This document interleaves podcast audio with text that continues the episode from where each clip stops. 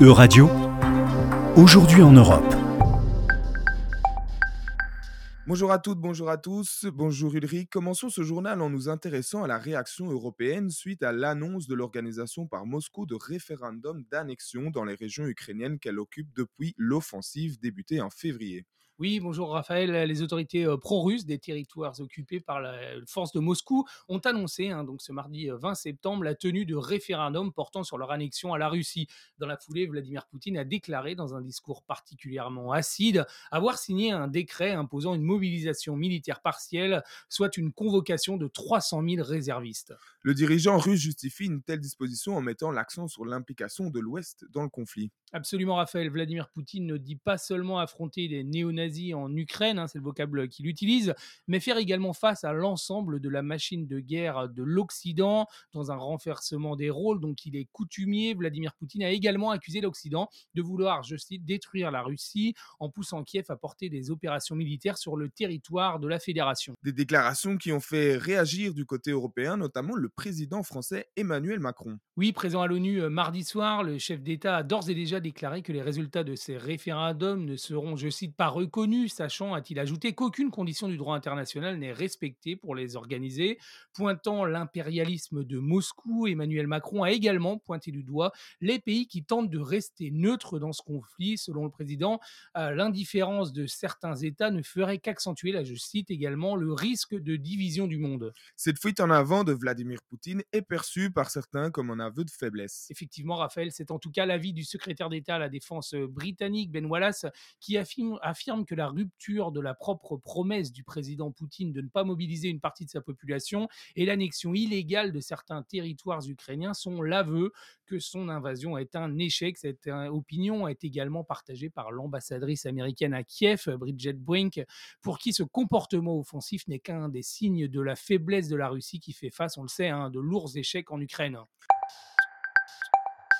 Continuons ce journal en nous intéressant à un tout autre sujet, la récente décision inédite du tribunal de l'UE qui a donné raison à l'ONG environnementale Polynis, un verdict condamnant la Commission européenne qui refusait jusque-là l'accès à des documents relatifs à des études sur la disparition des abeilles. En effet, euh, Raphaël, ces tests abeilles hein, sont des protocoles scientifiques qui permettent d'évaluer la toxicité réelle des pesticides avant leur mise euh, sur le marché. Depuis 2018, l'ONG réclame la communication de documents censés expliquer pourquoi Bruxelles a freiné le renforcement de la protection des abeilles contre les pesticides pendant presque une décennie. Le tribunal de, de l'Union a fait prévaloir le droit à l'information des citoyens sur le secret du processus décisionnel européen. Dès 2014, la Commission avait en effet établi un protocole, le test abeille, pour mieux évaluer les risques liés aux pesticides. Et oui, seulement ce protocole, Raphaël, qui aurait dû euh, peut-être à terme amener à empêcher la commercialisation de substances toxiques pour les pollinisateurs, a été reporté plus de 30 fois. Les États de l'Union sont partie prenante, mais aucune communication publique n'en sort. Il y a deux ans, 11 pays européens, dont la France et la Belgique, ont réautorisé les néonicotinoïdes, gamme de pesticides accusés de participer au déclin des abeilles.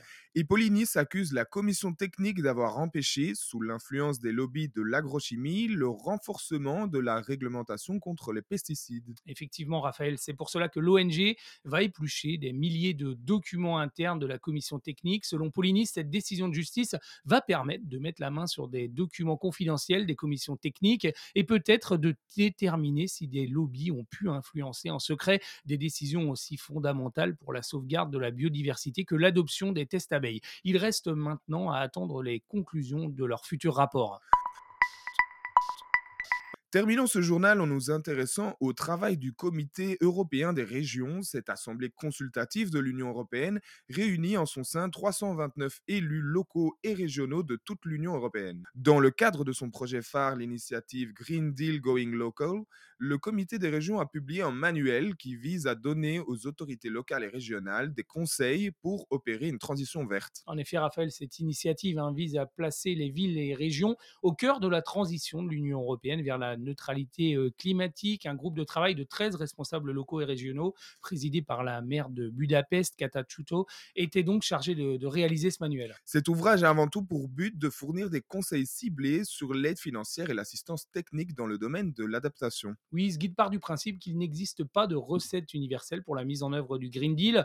Le manuel fournit par conséquent des conseils, des informations et des pratiques spécifiques en prenant en compte les différents contextes locaux, institutionnels et géographiques de chaque pays européen, la priorité étant de construire des communautés locales et résilientes. Quels conseils et informations concrets peut-on retrouver dans ce manuel? Alors Raphaël, le manuel donne des solutions pour faire face à des situations climatiques extrêmes, telles que les hautes températures, des précipitations fortes ou encore des tempêtes hivernales. On retrouve également des conseils pratiques visant à réaliser par exemple un système de drainage durable ou visant à améliorer les systèmes d'irrigation dans, dans l'agriculture. Merci Ulrich, merci à toutes et tous pour votre écoute.